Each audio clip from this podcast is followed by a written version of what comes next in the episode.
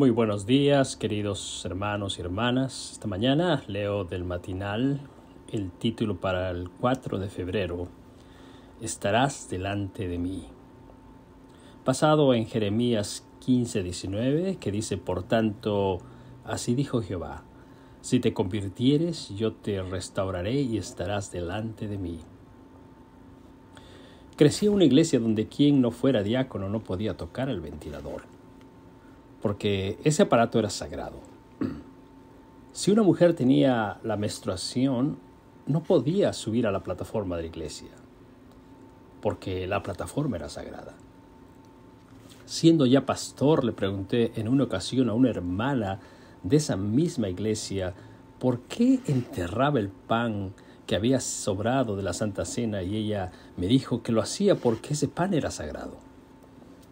Supongo que hemos llegado a esas santas conclusiones al comparar nuestros templos de hoy con el antiguo santuario judío, puesto que allí había aceite santo, incienso santo, fuego santo. Si el pueblo de Israel tenía sus objetos santos, eh, nosotros también podemos quedarnos atrás, no podemos quedarnos atrás. Creo que merece la pena echar un vistazo al concepto bíblico de la santidad.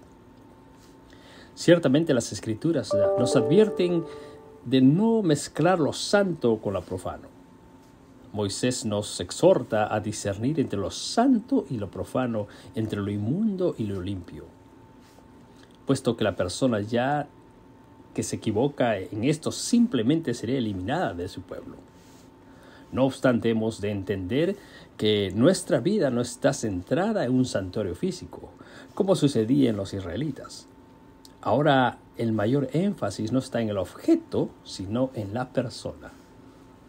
Aunque desde la época del Antiguo Testamento ya era así, el Nuevo Testamento abordó el asunto con mayor claridad. Por ejemplo, el apóstol Pablo escribió a los santos fieles en Éfeso, a los santos fieles de Colosas, a los llamados a ser santos de Roma y de Corinto, Además pidió en su carta a Tesalónica que fuera leída a todos los santos hermanos. No hay duda que el énfasis de Pablo con respecto a la santidad está en la persona. En vez de empeñarnos tanto en velar por la santidad de los objetos, lo que deberíamos hacer es empeñarnos por vivir lo que somos en Cristo como gente santa. Nuestra mayor preocupación no debería ser la santidad de la ropa, sino la santidad del templo del Espíritu que somos nosotros. Reconozco que no siempre estamos a la altura de ese llamamiento de santidad, que más de una vez hemos sido incapaces de separar lo precioso de lo vil.